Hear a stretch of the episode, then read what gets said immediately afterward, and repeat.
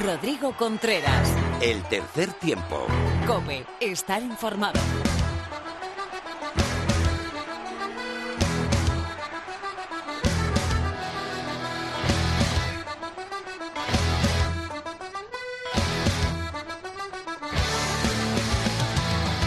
Hola, ¿qué tal? Bienvenido a una nueva entrega de tu programa de rugby. Esto es el tercer tiempo en la cadena Cope. En este capítulo 2, 3, 5 tenemos mucho, mucho que analizar. Esa final de la Copa del Rey en el Carlos Belmonte.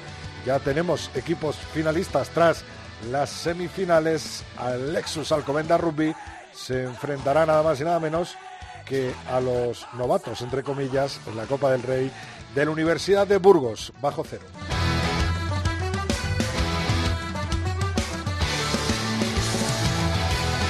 Hablaremos de la división de honor, de esos abejorros que han conseguido la salvación eh, matemáticamente y serán un nuevo año equipo de división de honor de la división de honor B y de esa fase final para la que tenemos ya final con equipos. La Vila Guernica será esa final.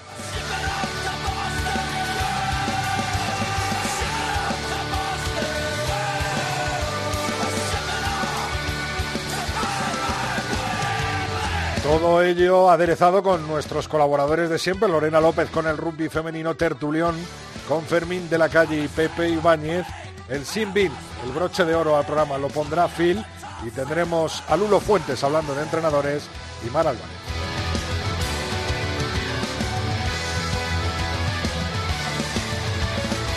Te recordamos que estamos en Tres Tiempo Cope con número, nuestra cuenta de Twitter, Tercer Tiempo Cope, nuestra cuenta de Facebook y el tercer tiempo arroba cope.es es nuestro mail. Bravo, Antonio, está a los mandos, empezamos cuando quieras. Rodrigo Contreras. El tercer tiempo. Cope, estar informado.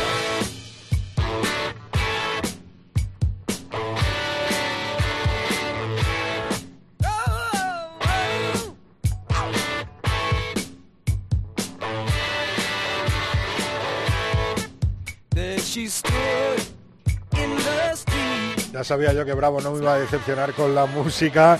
Vamos a por esas semifinales de Copa. Chami Rugby 3, Lexus Alcomenda Rugby 7. El equipo de Tikin Chausti, tercera final consecutiva de la Copa del Rey en el próximo primer fin de semana de junio en el Carlos Belmonte de Albacete.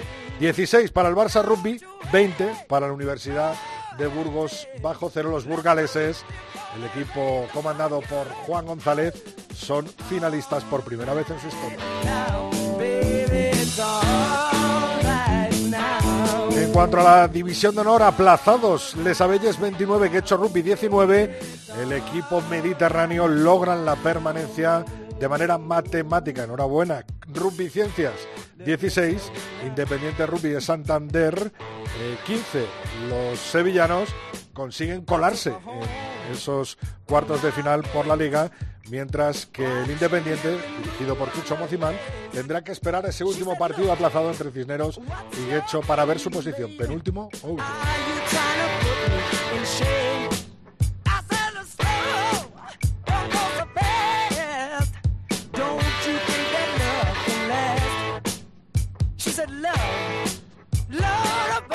Vamos a la división de Norbe. Se jugaron las semifinales y tenemos finalistas para ver quién consigue el ascenso.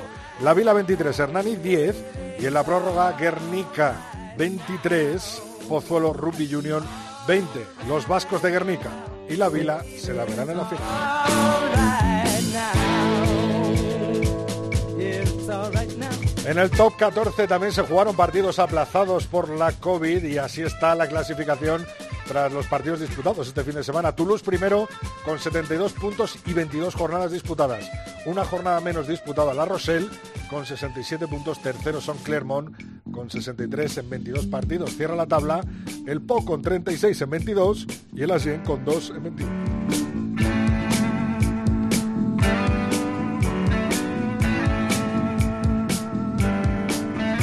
Cuanto a la Pro de 12, continúa el USA Perpiñán primero con 103 puntos en 28 jornadas, Van segundo 99 en 27, tercero Biarritz Olympic 82 puntos en 28 jornadas. Cierra la tabla con las mismas jornadas Valen Romans con 28 puntos eh, perdón, 28 jornadas disputadas, 45 puntos y el Soyo Glumón 41 puntos en 28 jornadas disputadas. Tierras inglesas, Bristol Bears sigue comandando la clasificación 66 puntos, 17 jornadas disputadas, segundo puesto para Exeter, tercero para los Sharks con 55. Cierra la tabla Newcastle con 30, Worcester con 21. Y en el hemisferio sur ya se jugaron las ocho jornadas, cerramos clasificaciones en la australiana, la Super Rugby australiana, los Reds primeros con 33 puntos, Brambis segundo 29, tercera posición para Western Fox con 18, Rebels han sido cuartos con 16 y Waratahs cierra la tabla con 3 en el Super Rugby neozelandés Crusaders primeros con 28 puntos, Chiefs segundos con 20, los mismos que los Blues pero les ganan en esa segunda posición. Highlanders, cuarta posición, 14 puntos y Hurricanes 12. Nos vamos ahora a la actualidad del rugby femenino, como siempre traído por Lorena López. Rodrigo Contreras. El tercer tiempo. Cope. Estar informado.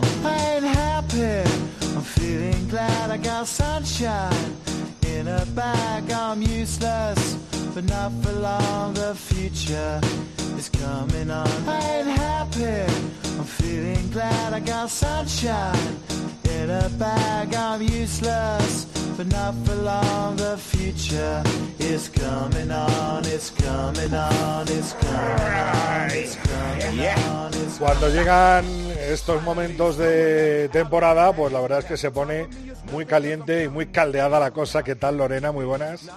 Muy buenas. Es que además este fin de semana es lo que dices, que ya la temporada está casi casi acabada, pero es que a falta de unos cuantos partidos ya dijimos adiós eh, matemáticamente a las valencianas, a las chicas de Les Abelles, y es que necesitaban ganar sí o sí eh, si querían salir de ese puesto de descenso directo, pero no lo consiguieron. Viajaron hasta Madrid confiadas de poder vencer al Sans Screw y su crecimiento a lo largo de la temporada ha sido exponencial e indiscutible, pero la experiencia de las anseras fue vital, sobre todo en esa segunda parte, para demostrar eh, por qué merecen estar ellas, las anseras, en la máxima categoría y no las valencianas. Eh, de hecho, las valencianas tuvieron varias oportunidades de dar la vuelta a un marcador que estuvo bastante ajustado durante la primera parte, pero las anseras supieron calmar los nervios y seguir trabajando hasta que llegaron dos ensayos, uno de Blanca Díaz y otro de Inés Palomo, que cerraron el partido definitivamente a su favor. Y vamos, este golpe sobre la mesa afianza el cambio que se vio la, la jornada pasada eh, de parte del Sans Scrum, que fue ante el CRAT, que hubo un cambio de, de, juego, podemos decir, como un poco de espíritu también, pero bueno, eso no se trasladó al marcador ya que perdieron 19-21 entre el CRAT, pero bueno, ahora sí, eh, parece que ha habido ese cambio y ahora las chicas de Alfonso de la Cruz tendrán que superar eh, a, otra rival en el próximo fin de semana y es, va a ser otra final, que va a ser esta vez ante el Olímpico de Pozuelo y van a evitar así el que gane ese encuentro eh, estar en el puesto de, de playout. Pero bueno, el otro encuentro de ese grupo 2 eh, dejó al CRAT de Residencia Realta bastante tranquilo, ya que su victoria 29-22 ante Olímpico de Pozuelo le asegura así seguir un año más en la máxima categoría, eh, pase lo que pase en la última jornada liguera. El rendimiento por ambos eh, equipos fue bastante bueno, de hecho estuvo ajustadísimo hasta el final, vamos hasta que la gallega Maika Martí marcó un ensayo en pues en los últimos minutos de partido. Así que, Rodrigo, como te cuento, en el grupo 2 está el Residencia Rialta en primera posición con 17 puntos, Olímpico de Póstolo le sigue en segunda con 13 y muy, muy, muy cerquita, solo con 12, está el Sans Scrum en tercera posición y cierra Les Abelles con, con 5. Pero bueno, hay un grupo 2 y obviamente hay un grupo 1 y además es muy curioso porque los, los resultados fueron bastante similares. El, al igual que el Sanse ante Les Abelles, Majadahonda dejó un abultado marcador y vamos, fue el reflejo de la superioridad que demostraron eh, desde el principio eh, ante el Eibar. Las madrileñas fueron mejores eh, prácticamente en todas las facetas de juego desde el minuto uno y dejaron claro una vez más, pues eso, que van a poner el título, un título que llevan persiguiendo bastante tiempo. nueve ensayos anotados y un desempeño en la delantera brillante fue lo que les vale a las rinas asegurarse así el factor de campo en los playoffs eh, para conocer a pues eso al rival que va a ser y el campeón de la fase regular pues tendremos que esperar todavía una jornada más este fin de semana. El otro partido del grupo 2 eh, tuvo un resultado muy muy ajustado que finalmente cayó del lado de las chicas de Corteva Coco Rugby que superaron al Complutense Cisneros eh, con un ensayo en los últimos instantes también. Las colegialas eh, inauguraron el marcador con un ensayo de María Calvo, pero pronto las visitantes se pusieron con su delantera y a funcionar, como te gusta a ti, Rodri, y fue Candice Clyde quien empató el, el encuentro antes del, encaso, del descanso, la japonesa. Iraco eh, fue la que ayudó a las cocodrilas a marcharse al, al, descanso con el marcador a favor, pero bueno, la tranquilidad no duró mucho porque Selene Gómez marcó nada más volver y puso a las azul azul por delante. Y bueno, pues eso, lo que te decía prácticamente en la última jornada, eh, jugada del, del partido eh, fue la estadounidense Talia Brody, quien la que, vamos, colocada además eh, de cierre de melee, un ensayo de estos espectaculares de salida de 8, fue la que dejó esa, esa victoria, ese 15-17 para las chicas del Corteva. Y de momento el Complutense Cisneros sigue líder con 19 puntos, Majada donde le sigue muy, muy, muy cerquita con 18, Corteva Coco Rugby está en tercera posición con cuatro puntos y el Eibar en cuarta con solo cuatro. eh, parecían invencibles ¿eh? las chicas del Cisneros tras las últimas jornadas y para mí ha sido la, la gran sorpresa ¿no? de esta jornada, esa victoria de las Cocos en Madrid, ¿no? A ver, al final también te digo que como son partidos tan, tan, tan igualados y también yo creo que el desgaste se va notando, también, eh, a ver, creo que un poco, un poco influye todo. Eh, también las las sevillanas tienen un, una cabeza y un guerreo, como digo yo, impresionante. Así que no hay que fiarse mucho, porque al final luego llega el playoff, el playoff y como te digo, como al final son cruces, da igual quién haya quedado primero o cuarto, como quien dice. Así que es que de verdad, Rodri, puede pasar de todo. Y lo bueno es que este fin de semana vamos a ver el Complutense Cisneros enfrentarse a Majadahonda, que eso sí que va a ser un choque de titanes, y las chicas de Corteva Cocos Rugby eh, reciben a Ibar.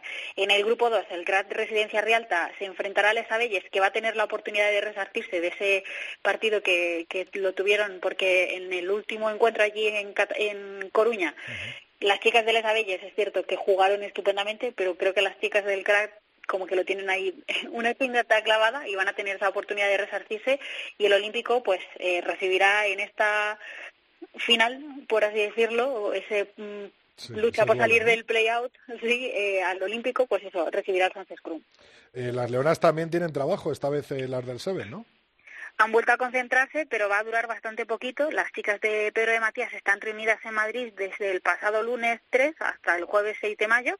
Y bueno, pues eso, tras la supresión de las World Rugby Series 7, que iban a celebrarse el 15 y 16 y 22 y 23 de mayo en Marcosís, pues el staff al final tiene que centrar su atención en lo que queda por delante, que son las dos mangas del Campeonato de Europa, que se celebran el primer y el último fin de semana de junio, si todo sigue como tiene que seguir, en Portugal y en Rusia. Y además también están pendientes de la clasificación al Mundial de Ciudad del Cabo de 2022. Pero bueno, el grupo, como ya es habitual, destaca por su juventud, aunque también hay eh, otras habituales que el año pasado estuvieron trabajando más con el 15 que regresan, como pueden ser Amaya Ervina, Bea Domínguez, Olivia Fresneda, María Calvo, Eva Aguirre, y de las benjaminas que conocimos en muchos en el Madrid Seven, pues repiten Marta Cantabra, Bruna Elías, Iciar Pozo eh, y Silvia Morales.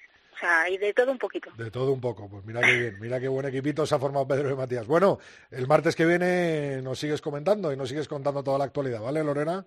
Hasta el martes que viene, Rodri. Un abrazo.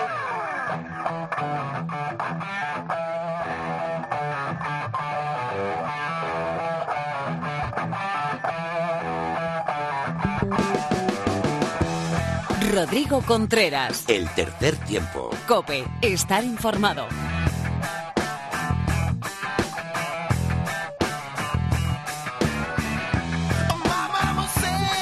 Bueno, pues llegamos a nuestro tiempo para la tertulia con muchas cositas que hablar, eso sí, poco tiempo, así que vamos a apretar el culo y vamos a empujar en esta melee que hacemos cada martes con nuestro tertulión Fermín de la Calle, compañero, muy buenas. Muy buenas, ¿cómo estamos? Pepe Ibáñez, Revista 22, muy buenas, ¿qué tal? Muy buenas, familia.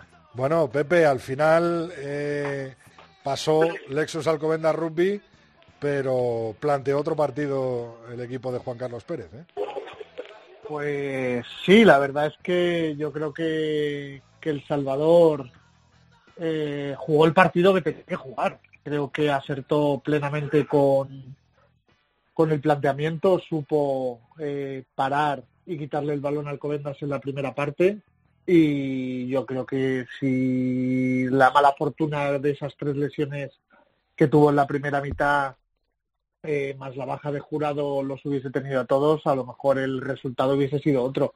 Pero creo que, que El Salvador supo adaptarse muy bien a, este segundo partido. Es cierto que Alcobendas cambió un poco el planteamiento de ser tan directo a buscar eh, desplazar un poquito más los puntos de, encuentro y ahí se equivocó y eso lo supo lo supo hacer lo supo leer muy bien El Salvador Juan Carlos y, y por ahí eh, trabajó muy bien no también fue un partido extraño porque los pateadores no estuvieron acertados eh, muchos puntos se quedaron sin sumar y luego pues destacar eh, pues que con todos los problemas que tuvo el Chami pues esa melee con Andrés Alvarado eh, liderándola desde la posición de número 3 pues pues bueno yo creo que, hicieron un buen partido pese a que en la segunda parte de Alcobendas yo creo que demostró que está un poquito un pasito más por encima de del Salvador que recordemos que le ha ganado los cuatro partidos que han jugado este año eh, más el, el, del año pasado, allí en Pepe Rojo. Entonces, parece que, le tienen cogida la medida al Sam. Sí, sí, Fermín, eh, yo creo que ninguno esperábamos el pase de, la Universidad de Burgos, ¿no? No, yo también, eh, la verdad es que sí, en, los pronósticos sí, sí que había apostado por Barça y, y, y Alcobendas para que se repitiera aquella final pero la verdad es que bueno pues el equipo de Burgos yo creo que ha crecido mucho que también han creído mucho en, lo que están haciendo y los resultados le están acompañando. Y bueno pues el espíritu ese de equipo eh, que no se rinde y que, tiene cosas delante y cosas detrás pues hizo que, se creían que podían ganar el partido y, dar la sorpresa personalmente para mí fue una sorpresa. Total eh, ves capaces de de meter mano al Lexus Alcobendas o eso ya es demasiado en la final?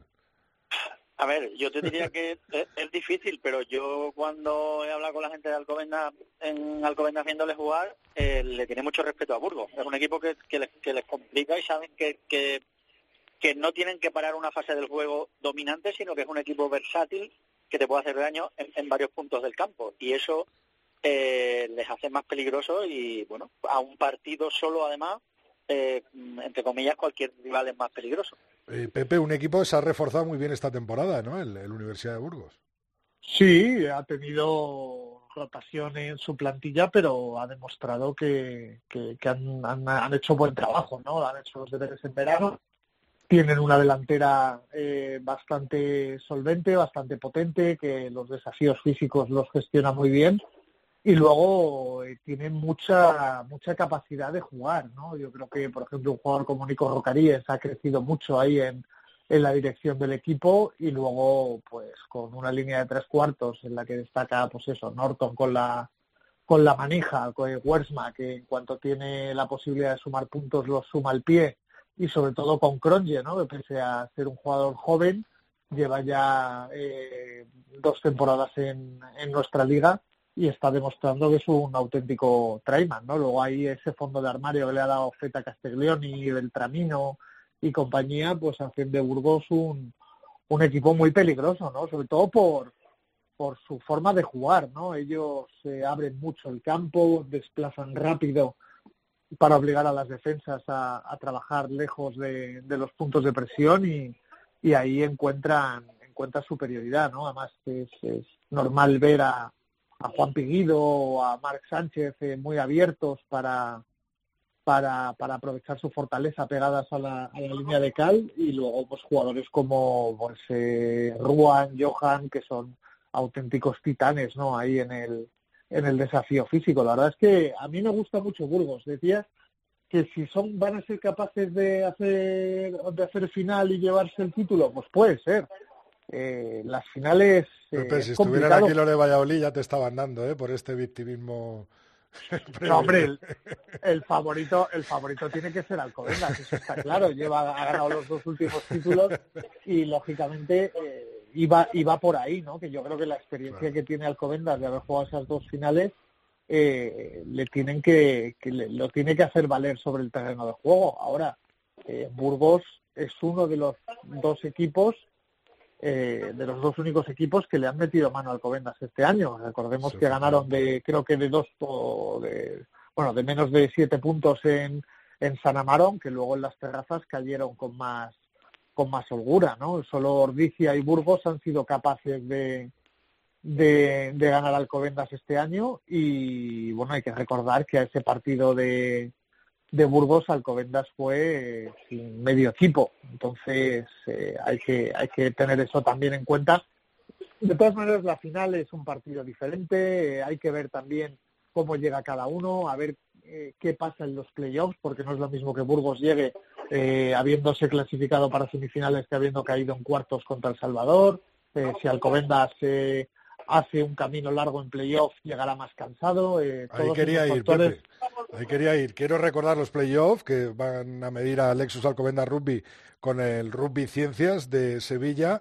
A, ver si no me equivoco, Barça Ordicia. El Salvador. Barça Ordicia, Brac, eh, Cisneros y El Salvador eh, Universidad de Burgos, ¿no? Es bueno, Barça Ordicia, falta ver qué pasa este fin de semana con el último partido aplazado entre Barça y Brac para saber si se juega en Barcelona o si se juega en Altamira. Pero el enfrentamiento, el enfrentamiento es el mismo, exactamente. Entonces, eh, pensando en clave Copera y en ese 6 de junio, pues si los equipos implicados eh, avanzan y tienen que jugar tres partidos más de máxima exigencia antes, pues ese cansancio se va a notar, ¿no? Y, bueno, yo creo que Burgos tiene capacidad para sorprender al Salvador. Hay que ver también cómo se recupera de los de las lesiones que tiene que tiene el Chami para poder afrontar con garantías esos cuartos de final. Y bueno, Alcobendas a priori tiene un partido más sencillo contra el octavo, ¿no? Contra contra el Ciencias en casa, en el que es hiper favorito, claro. Aunque hubieras preferido Samboy, ¿no? Yo sí, eh, Fermín. Sí, por, por, por, dinámicas. O sea, Ciencias viene de hacer tres, tres victorias seguidas, eh, viene en una dinámica buena y Samboy todo lo contrario, ¿no? Y además la baja de Afatauli eh, es, eh, para mí en, en Samboy es, es, fundamental. Además, además, yo añadiría lo que dice Pepe, que los equipos jugones un poco suicidas, por así llamarlo, no le vienen bien al, al, Alcobenda. O sea, el Cisneros siempre les ha complicado un poquillo la vida y eh, Ciencias, después de haberse salvado, que es lo que tenía que hacer, tampoco nos engañemos, eh, van a ir sin presión y son un equipo que se suelta a jugar y que se puede meter en, ese, en esa dinámica. Lo normal es que gane Alcobendas bien. Pero es verdad que es un equipo que, que se divierte jugando y, que... Y sin nada que perder, ¿eh? Con claro, claro, ya, ya, han hecho lo que tenían que hacer. Esto es un premio, esto es un premio, van a jugar contra el, el mejor equipo de la competición hasta el momento sin ningún tipo de presión. ¿Qué, se podría decir?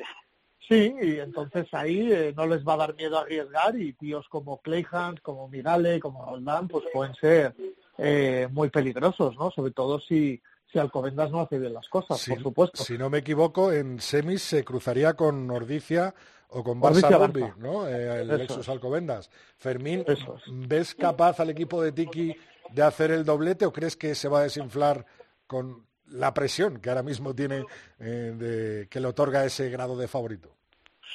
Yo no creo que le pese el grado de favorito. Yo creo que lo que va a marcar si puede llegar o no puede llegar va a ser un poco el, timing de, de si pasa fácil con ciencias, si va llegando bien de gente, eh, anímica y físicamente, pero es más como gestiones, eh, porque yo en eso entiendo que Tiki va a ir partido a partido, porque tienen tantos desafíos por delante que para llegar a, conseguir lo que estamos hablando, el doblete, eh, creo que no debe pensar ni a medio ni a largo plazo, tiene que ir de partido a partido, si no puede darle algo de vértigo al, al equipo. Entonces, bueno, yo creo que si él va gestionando partido a partido hay más posibilidades de que pueda hacerlo y luego creo que hay una cosa que corre muy a favor de Alcobenda este año, que es que tiene mucho fondo de armario. O sea, tiene un banquillo que, que cuando sale cumple y, mantiene el nivel.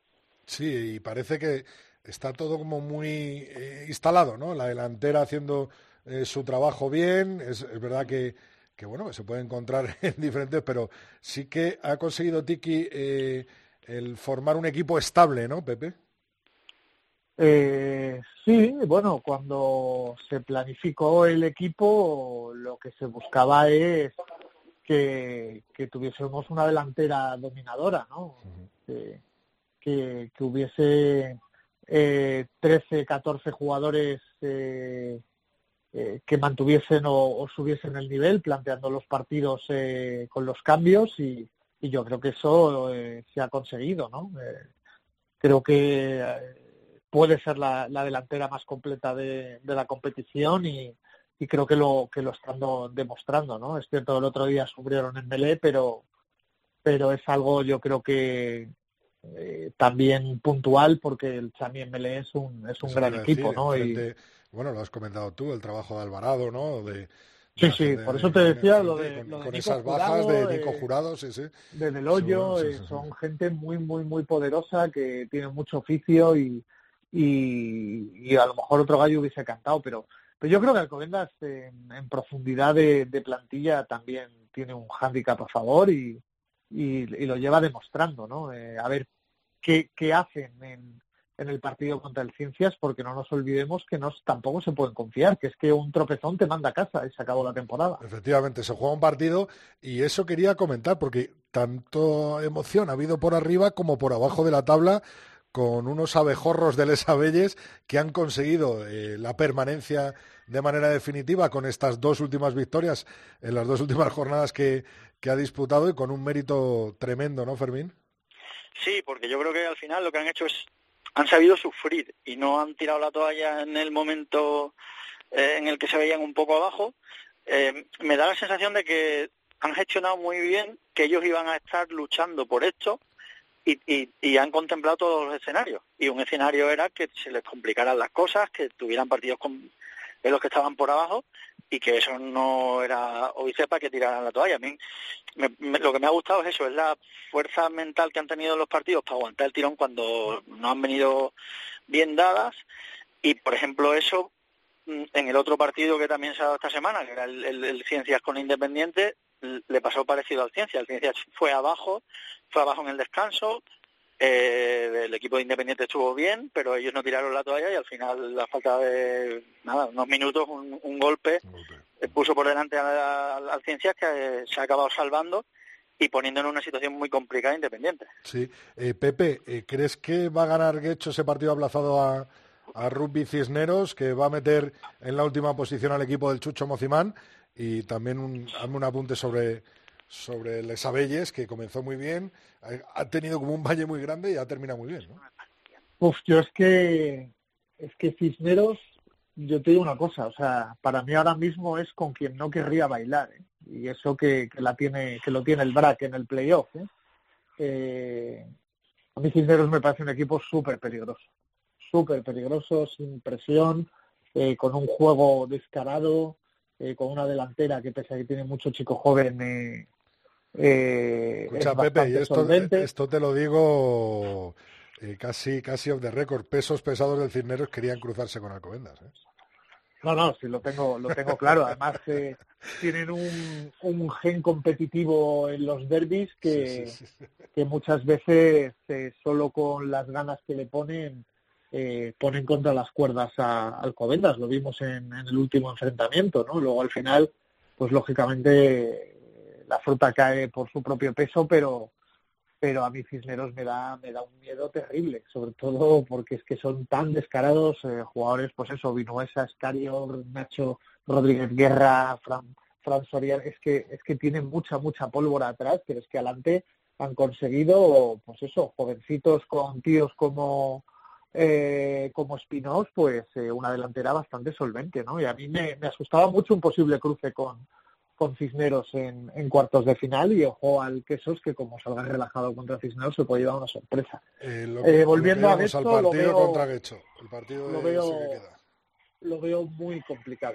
muy muy complicado. Es cierto que le vale solo con ganar, solo con ganar, que ya es eh, que ya es bastante porque tiene la veraz ganado a los bisontes, pero es que si jugasen en Fadura a lo mejor me jugaba un café a su favor pero jugando en el central creo que creo que lamentablemente no se juega nada.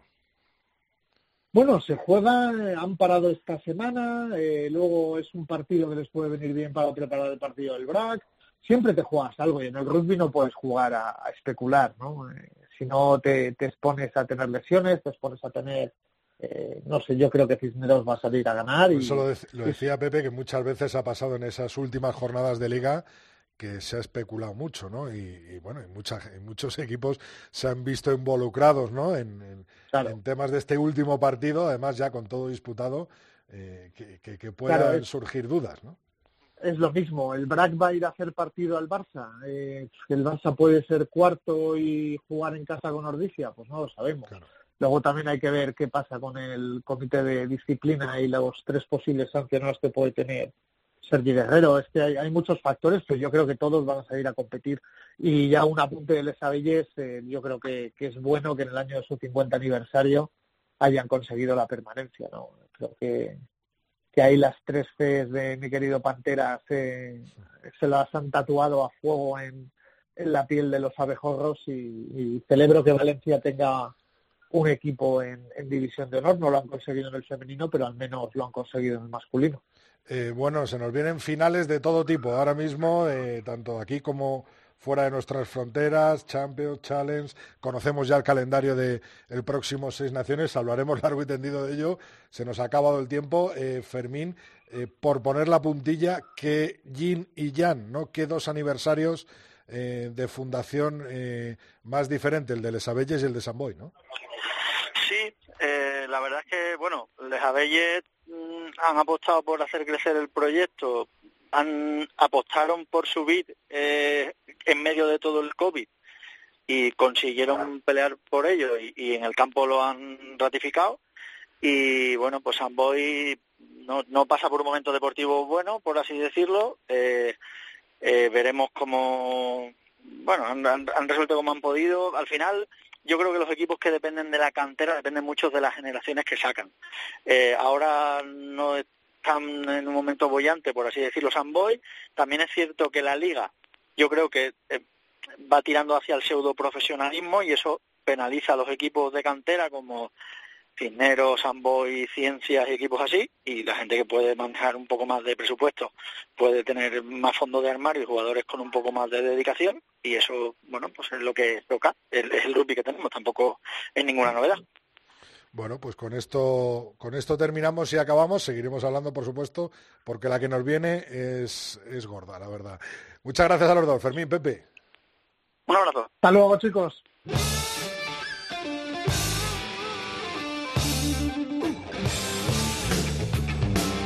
Rodrigo Contreras. El tercer tiempo. Cope, estar informado. Yo nací en el suelo, mamá murió, papá se emborrachó. En plena calle me abandonó. Amor es solo en la calle del tabaco. Bueno, pues hemos estado hablando últimamente de entrenadores importantes en la historia del rugby moderno y hoy nos toca Irlanda, la querida Irlanda de mi Lulo Fuentes. Muy buenas, Lulo. ¿Cómo estás? Ah. los míos, los míos. Antes, que nada, conviene recordar una vez más lo que significa el rugby en, la isla Esmeralda y lo que han supuesto sus entrenadores de las épocas más recientes hasta el día de hoy mismo. ¿no?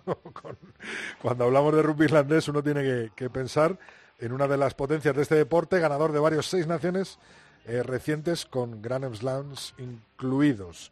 Número uno en el ranking de World Rugby justo antes de llegar al Mundial de Japón. Y es verdad que es para mí uno de los últimos grandes equipos de moda, aunque tú fueras toda la vida, Lulo, ¿no? Pues sí, porque lo que hay que ver es que realmente la historia del rugby irlandés eh, no es tan brillante como los últimos años y de ahí la importancia que hayan tenido algunos de sus entrenadores más recientes. Eh, Irlanda pues ya sabes que es una isla pequeña, la República Irlandesa tiene unos 4 millones, no llega a 5 millones de habitantes, eh, Irlanda del Norte tiene un par de, millones de habitantes, quiere decir que en total suman 7, no es un país muy grande, tampoco es grande Escocia ni es grande Gales, la gran diferencia es que el rugby nunca ha sido el primer deporte en Irlanda, como sí que lo es en Gales, o puede ser el segundo en Escocia. Eh, Irlanda, que ahora mismo es una de las potencias, uno de los que sale siempre favoritos, uno de los equipos duros, duros y que juegan bien al rugby en el norte, pues en las combinations siempre es un poco el patito feo, ¿no? Yo es verdad que sigo Irlanda desde hace un montón de años por otra serie de motivos, eh, y es verdad que cuando investigas un poco, rascas un poco, y es una cosa que hemos comentado aquí mucho, pues el rugby era un deporte que se asociaba principalmente a los ingleses, que no estaban muy bien vistos en, Irlanda, se asociaba a una clase eh, política, eh, social reducida y dominante con, con eh, digamos, las clases más altas, con mucha influencia inglesa.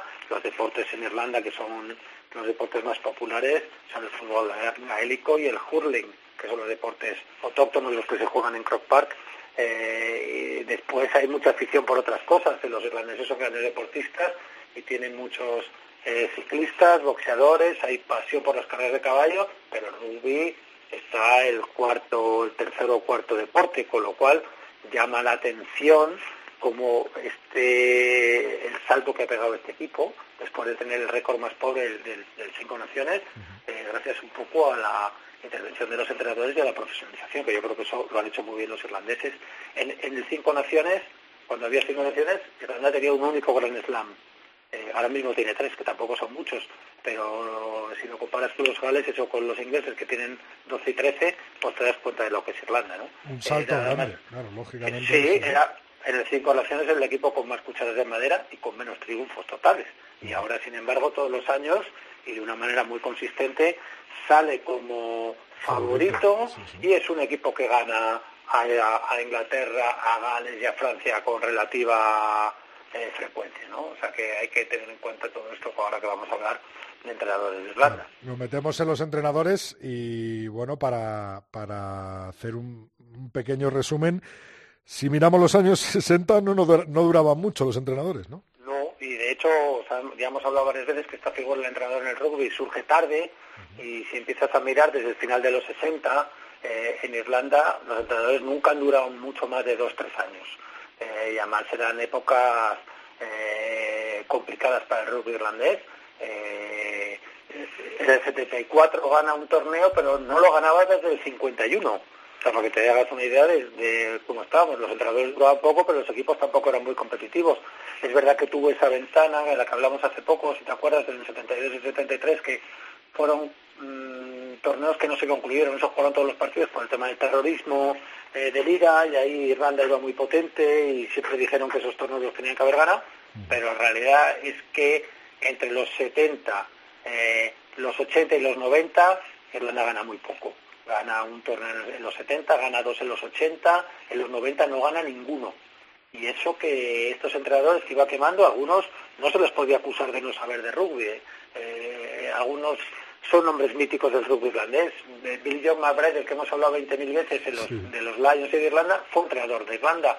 Y Kieran Fitzgerald, que es otro tipo, bueno, un talonador del que nos acordamos, que era un tío, también una, una leyenda del rugby irlandés, pues también estuvo en el, en el banquillo. Este además era un, personaje, porque además de lo que hablamos del deporte en Irlanda, este fue jugador de hurling antes de rugby y, fue campeón de Irlanda de boxeo dos veces. O sea que, sí, sí, que, el rugby era un deporte más, ¿no? No era una cosa que se dedicara exclusivamente como se dedican ahora. Así que hasta los 90, digamos que hasta el profesionalismo, hasta finales de los 90, realmente Irlanda no pega el salto y ahí lo pega, entre otras cosas, por la buena planificación de la Federación Irlandesa y porque los entrenadores empiezan a hacer una labor muchísimo más profesional que el rugby irlandés le viene especialmente bien porque ya porque era estaba mucho más tierno, digamos, que el rugby de los vecinos de, de seis naciones. Y ahí llega un tipo del que hemos hablado mucho, ¿no? el señor Warren Gatland del 98 al 2001, ¿no? Sí, una vez más Warren Gatland, cuando hablamos de rugby europeo, este neozelandés que aparece en varios sitios, eh, fue entrenador entre el 98 y el 2001, se va con una cierta polémica, pero marca un poco el camino que luego eh, remata eh, el entrenador que, que, ocupa el cargo justo después de él, que está en su equipo técnico, de Sullivan, este gana tres triples coronas en los años 2000, 2004, 2006, 2007 y pierden los seis, pierden los, el torneo, el seis naciones, el, el torneo prácticamente en el último partido siempre.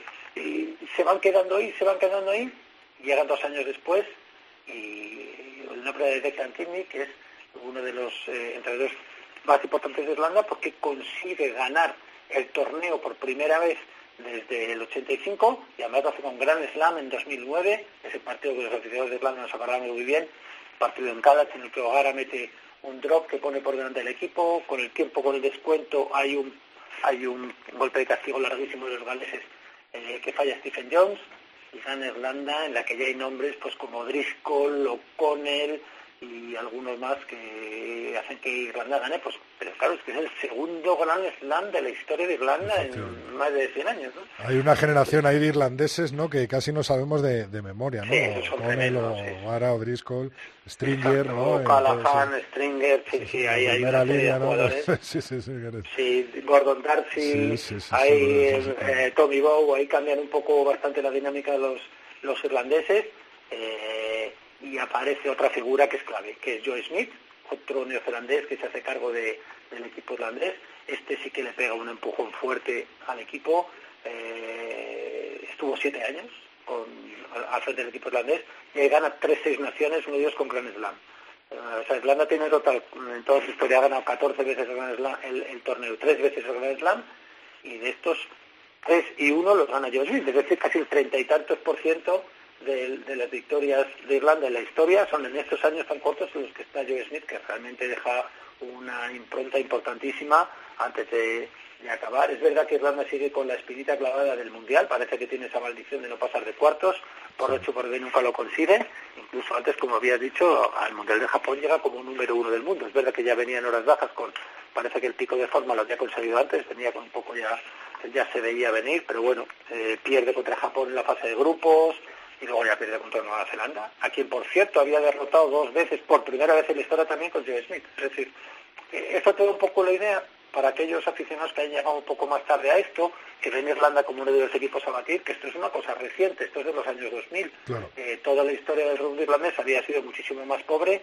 y últimamente, como te digo, por el buen hacer de la Federación Irlandesa y el buen hacer de los entrenadores, que se van dando un poco relevo unos a otros, pues eh, acaba siendo el equipo que interesa ahora, que ahora no brilla tanto con Andy Farrell, y fíjate que carrera, como si a Irlanda se le exigiera, pues y me parece muy bien, pues estar en el top 4 mundial, en el top 5 mundial, y si no se está ahí, pues parece que las críticas arrecian. Bueno, pues no es algo que vaya de la mano con la historia de los irlandeses, pero está muy bien como lo han hecho y tiene muy buena, que ha tenido muy buena, muy buenos frutos. Sí, además un Joe Smith que vino a España y que dio un clínic aquí en nuestra selección de los Leones. eh, Exacto. Entrenador eh, previsto para el clásico All Blacks contra, Sí. contra los Leones en el Metropolitano, que esperemos que, eh, como nos dijeron hace tan solo unos capítulos desde la organización, pues se celebre en el próximo año y lo podamos es. llenar el Metropolitano. Y un entrenador, bueno, pues con muchos galones, eso que estuvo por aquí, ¿no? Sí, y dio, como tú dices, un clínico, una masterclass a los leones, las debe vivir bien. Eh, Joe Smith tiene, cuando oyes hablar a entrenadores, con, a jugadores que han entrenado con él, hay algunas conversaciones muy interesantes por en YouTube, si a alguien le interesa, hablan de él que parecía un- como un tipo durísimo, el que tenía esa cara así como de buena persona, de no haber roto nunca un plato, siempre muy, decían, siempre correctísimo en las ruedas de prensa, pero luego en el vestuario tenías que verle los gritos que pegaba todo el mundo. Y decían los jugadores, es un tipo que te empujaba a ser mejor de lo que eras, era de esta gente que tiene el don de sacar de ti lo mejor, aunque sea empujones, ¿no? Entonces, los jugadores hablan muy, muy bien de él, debía ser muy estresante y agotador ser su pupilo, pero la verdad es que los empujó a todos a un nivel que Irlanda no había tenido antes y están muy agradecidos. Eh, llegaron ahí por la vía dura, a- escuchando a Joe Smith pegando voces, pero bueno, ahí está el currículum de los irlandeses y de los últimos años, con lo cual este es un tipo clave. Yo creo que todavía no ha dicho la última palabra del mundo del rugby, ahora mismo está de asesor de, World Rugby, eh, volvió a Nueva Zelanda por, por un, bueno, tiene un hijo que tiene un problema de salud, prefirieron estar cerca de Nueva Zelanda, no tanto en Irlanda, donde está muy bien, porque él tiene además la nación irlandesa ya, se la bueno, pero ha sido alguna vez algún puesto en los All Blacks y veremos, yo creo que todavía Joe Smith dirá algo. No le veo yo retirándose de profesor, que es su, su profesión real, será profesor en, un, en una escuela, pero yo creo que este todavía no ha dicho la última palabra del mundo del rugby, un tío interesante, Joe Smith. Eh, además de canción, nos trae recomendación para el final, ¿no? Recomendación para los filo irlandeses como yo, a los que les guste la música irlandesa y el punk y el rock and roll y le guste los bares, que son la mayoría. Hay una hay un documental muy bueno que está ahora mismo en cartelera eh, sobre Shane McGowan, el cantante de los Pogues, se llama Crock of Gold, bebiendo con Shane McGowan, es la historia de Shane McGowan, es realmente increíble, desde cómo se cría en una casita en, un, en medio del campo en Irlanda, en un ambiente totalmente rural, a cómo llega a la Inglaterra eh, de la explosión del punk, muy amigo de los Clash, muy amigo de Nick Cave, muy amigo de Elvis Costello, grandes músicos que tienen en altísima estima eh, profesional y me considero uno de los mejores letristas de la historia del, del, rock and roll y esto este documental que está muy bien te pone muy bien en situación lo único conviene verlo pronto porque ya advierto al que lo vea que según acabe da muchas ganas de irse un pub y pedirse una pinta. O sea que por favor reservar tiempo para después porque si no la experiencia no, no, no es completa. Claro, que tiene que ser completa con el tercer tiempo incluido. Vamos a ver cómo nos despedimos hoy, Lulo.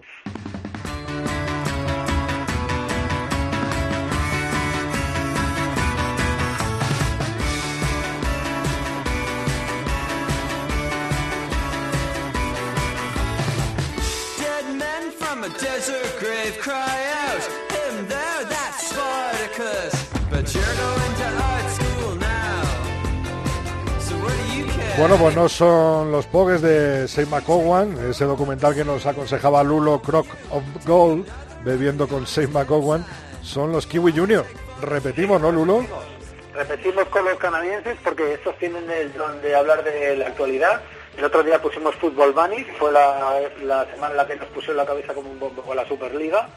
Y esta vez tiene una canción que se llama Undecided Voted, votantes indecisos, que es lo que está pasando en Madrid hoy, que estamos también con la cabeza ya que nos explota de tanta campaña electoral y tanta cola para, para depositar la papeleta.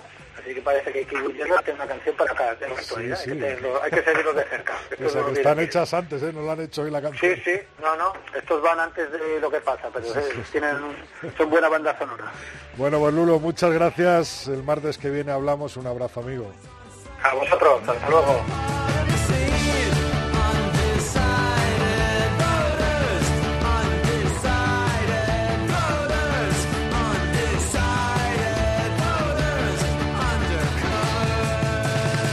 Rodrigo Contreras. El tercer tiempo. Cope. Estar informado.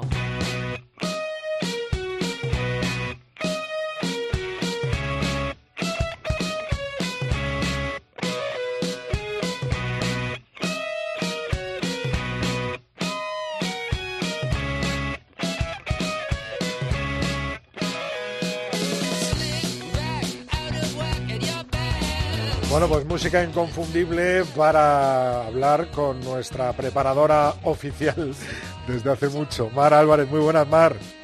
Hola, Rodrigo, ¿qué tal? Bien, hoy hablando de un tema importantísimo y sobre todo de cara a los jugadores de cómo eh, tratar a esos jugadores, a esos atletas eh, a través de una lesión o cuando están lesionados.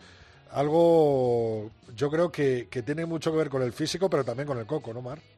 Sí, bueno, todo al final, en la preparación de un equipo o de un deportista, todo está relacionado. Entonces, no se puede hacer casi nunca una cosa aislada, ¿no? no aunque venga de un departamento del staff concreto, pues nunca hacemos las cosas aisladas, como que siempre tienes que pensar en, en, en, el deportista como algo integral, ¿no? Su preparación como una cosa integral. Entonces, bueno, esto va mucho más allá si Estamos hablando de lesiones y especialmente de lesiones de larga duración, que, bueno, sabes que para los jugadores es como un bajonazo increíble cuando se lesiona y tiene tiene mucha bueno primero la primera reacción es qué he hecho mal para que me pase esto que es lo que bueno todo el mundo que ha sido deportista ha vivido eso cuando cuando ha tenido lesiones o si no hubiera hecho tal no me hubiera pasado esto incluso cuando es un accidente tenemos esos pensamientos recurrentes de que obviamente tenemos que enseñar al deportista a, vale, te dejo un día para que llores, pero a partir de mañana empezamos a trabajar en tu recuperación. Y se ven mucho más claras las cosas cuando, eh, bueno, pues tenemos eh, ciertas pautas en ese sentido, como por ejemplo, pues sentarte con él y, y poner un objetivo claro, ¿no? En tres semanas queremos estar aquí eh, independientemente de, eh, de lo que nos, nos digan los informes médicos, tú tienes que mantener la condición física. Entonces, aíslas como preparador físico, aíslas la zona lesionada y trabajas con el resto del cuerpo para que cuando vuelva a, a, a la, a la, al juego, a, a, los entrenamientos normales con el equipo, pues no tenga que reentrenarse de nuevo, sino que, que solo sea las partes más específicas del entrenamiento. Entonces, bueno, esto es súper importante mantener ese nivel de actividad, aunque sea con, con el resto del cuerpo. Y, y, luego, bueno, pues conectar con, con las cosas que hace con su rehabilitación, que es lo más importante los días que está lesionado. Es decir, eh, tenemos que animar a que no pierda ningún día de rehabilitación de lo que hace con el fisio, de lo que hace con el médico. Entonces, eso es súper importante y eso es como eh, lo, lo, lo que marca todo nuestro calendario. Entonces, desde ahí nos adaptamos y metemos objetivos a corto y a largo plazo que ayudan al deportista a crear como sus planes de acción para, para ver un poco el final de la lesión, ¿no? Y por otro lado, eso le conecta también con el equipo, porque eso lo hacemos dentro de, o es buena idea hacerlo dentro del entorno del equipo, es decir, que si tu equipo está en el campo, tú haces esta parte de preparación física eh, sacando el material al campo. Así tú ves las cosas que el equipo está haciendo y también, por otro lado, el equipo ve que tú te estás esforzando y esta sensación de equipo robusto, equipo compacto, pues se mantiene. Es, bueno para los dos lados. Esencial esta ayuda a la que nos estás hablando, claro. Sí, sí, sí. Esto a veces pues es un poco duro de llevar a cabo porque, claro, hay días donde hay menos dos grados y le pides a un jugador lesionado que podría estar entrenando en el gimnasio bajo cubierto, le pides que salga a entrenar eh, con, con, el equipo cuando a lo mejor no puede correr y tienes que sacar la bici o sacar balones medicinales o hacer circuitos. Pero es algo que merece la pena por, eso, por esas dos direcciones, porque él sigue conectado con el equipo y para el equipo es importante que vea que su compañero quiere volver a estar pronto con ellos y que se está esforzando. Es como que hace un mejor equipo. Y, bueno, y luego otras cosas que, que bueno, que el, el staff tenemos que hacer este apoyo emocional porque muchas veces hay temporadas complicadas donde las lesiones llegan como una avalancha de varios jugadores a la vez o incluso de el mismo jugador varias mm, varias rachas seguidas de lesiones o lesión, expulsión, lesión, cosas así que hacen que un jugador se pierda muchos partidos. Y claro, esto a veces crea recelo en, compañeros y en parte del staff. Entonces debe ser todo lo contrario. Para que alguien se recupere antes de una lesión, tiene que contar con el apoyo de todos, ¿no? de, los compañeros y de todo el staff. Entonces, bueno, hay que dar muchas vueltas a esto, hacer las reuniones necesarias para que enfoquemos las lesiones desde ese punto de vista. Así que, bueno, no sé si... Sí, sí, sí, no, no, sobre todo la importancia ¿no? que tiene todo este tipo de cosas que a lo mejor pasan desapercibidas o pasan de largo. Yo cuando me mandaste el tema, eh, bueno, pensé en Jordi Jorbá, por ejemplo, o en lesiones eh, pues de, de, largo recorrido, ¿no? Como decías, que al final eh, es eso, el, incluir o el estar cuidando, ¿no? Y mimando al jugador lesionado. Es, sí, para mí es importante que note el apoyo y también que mantengamos, porque es muy fácil cuando tú tienes una lesión que van a ser nueve meses, diez meses, eh, donde y luego mm, que, no siempre las lesiones son lineales, tú no te recuperas un día vas un poco, un día vas, es que hay bajones dentro de las lesiones, hay recaídas, entonces es importante que mantengamos el apoyo emocional eh, y también esa conexión con el equipo. Esas dos cosas son para mí eh, lo, las cosas más importantes. Y luego, bueno, pues ya todo lo que te envié, de, bueno, pues eso, tener el, no saltarse nunca las sesiones de rehabilitación, darle mucha importancia desde todos los estamentos del club a las sesiones de, rehabilitación, enseñarle algunas técnicas de respiración para manejar el dolor o, los momentos de ansiedad, reconocer cuando un jugador tiene miedo a las recaídas, que a veces los jugadores no lo no lo expresan con palabras, pero tienes tú ves esos esos síntomas, ¿no? O sea, que no quiere hacer algunas cosas que sabes que está perfectamente preparado porque realmente tiene miedo, ¿no? Entonces ahí hay, hay una, una frase que suelen decir los fisios y los médicos que un jugador está listo para volver cuando se olvida de las sensaciones que tuvo de la, en la lesión, en el momento de lesionarse. Cuando rompes con eso, el jugador está emocionalmente listo para, para volver al campo. Pero es verdad que cuando se acuerda del dolor y de lo que sintió, eh, cuando lo tiene muy reciente tal vez no esté listo y necesite ir de una forma más, más progresiva. Bueno, pues vamos, a subir eh, esto que de que estás hablando, que, nos has mandado un poco paso a paso, ¿no? Lo que estás explicando tú también en redes sociales. Sí, ¿te queda por apuntar algo, Mar?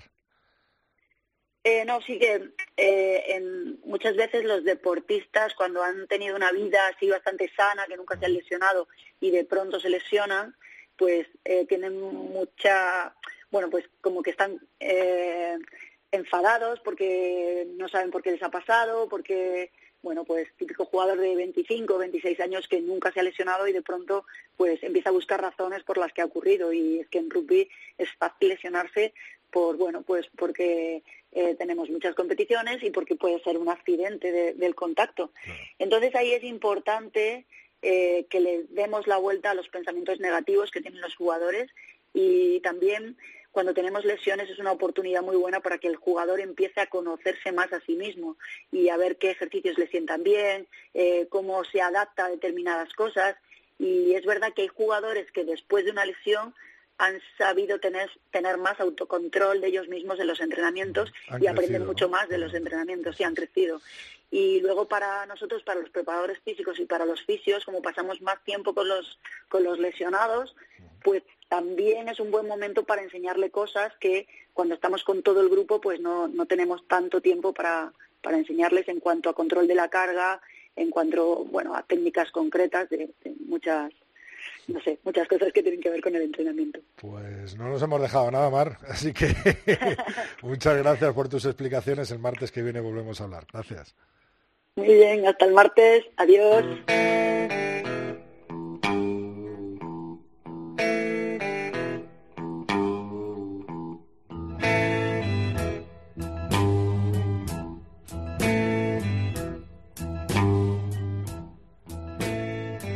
Bueno, pues llega el momento de poner el broche de oro a este programa 235 en el tercer tiempo y lo hacemos, como acostumbramos, con buenas maneras, las de José Alberto Molina, Phil. Muy buenas, Phil. Querido Rodrigo, buenas tardes.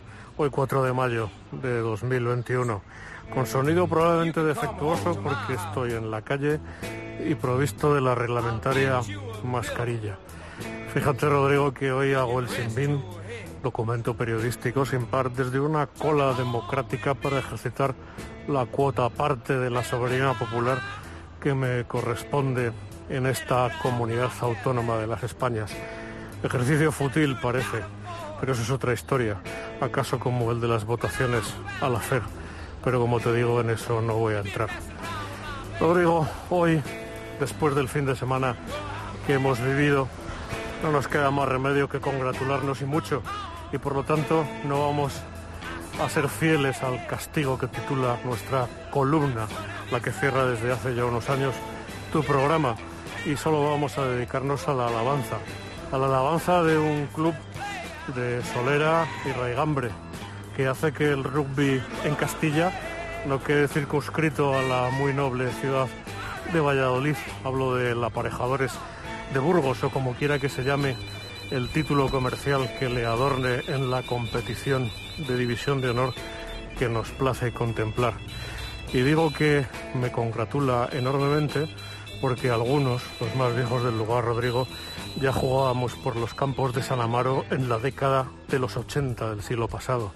Creo que sufrimos o padecimos el frío de aquellas tierras en el norte de España en los años 80, cuando el nomen del club era todavía Diego Porcelos, ese proyecto que luego se transformó en los años últimos de los 80 en aparejadores y que disputó y consiguió el ascenso a la primera división donde con otros colores también me enfrenté a ellos, pero esta vez en el Paraninfo de Madrid. Es, es muy digno de señalarse que un club de orígenes humildes y pequeños llegue a una final de la Copa del Rey. Y como hice en alguna red social, porque es de bien nacidos ser agradecidos, quiero recordar a gentes tan señeras como Chucho Gadea, que estuvo detrás del nacimiento, de la cocción, del cimiento del rugby burgalés desde hace mucho, mucho, mucho tiempo. Para él el recuerdo y la enhorabuena para los burgaleses que tienen un equipo de alta competición en una final de rugby nacional. Hasta la próxima, Rodrigo. Un abrazo. Aquí tenías el Sin Bin de José Alberto Molina Phil. El martes que viene un nuevo Sin Bin en el tercer tiempo.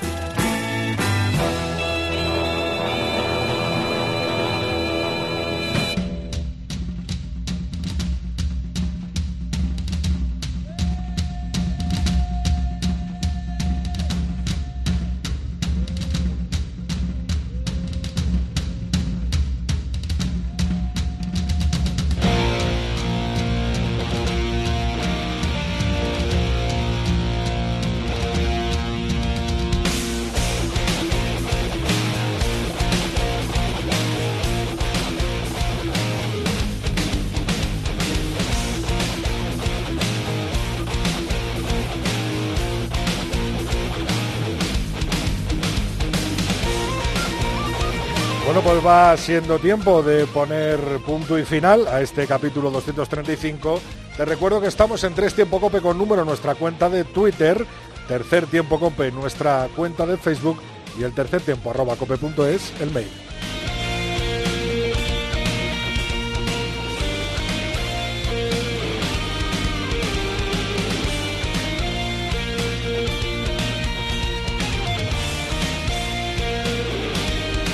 Ya no sé si lo he recordado en la actualidad o no, pero conocemos ya las finales de Champions y Challenge Cup.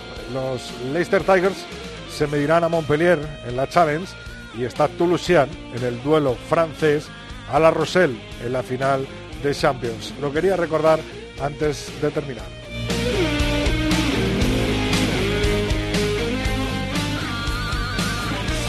Como siempre, ya sabes que te esperamos a través de nuestras vías de comunicación y muy atento al contenido extra de esta semana que aquí el Tito Contreras, servidor, te ofrezco cuando se acerca el fin de semana. Un saludo, el martes que viene mucho más, mucho más rugby, mucho más oval, aquí en el tercer tiempo de la cadena Cope. Rodrigo Contreras. El tercer tiempo. Cope. Estar informado.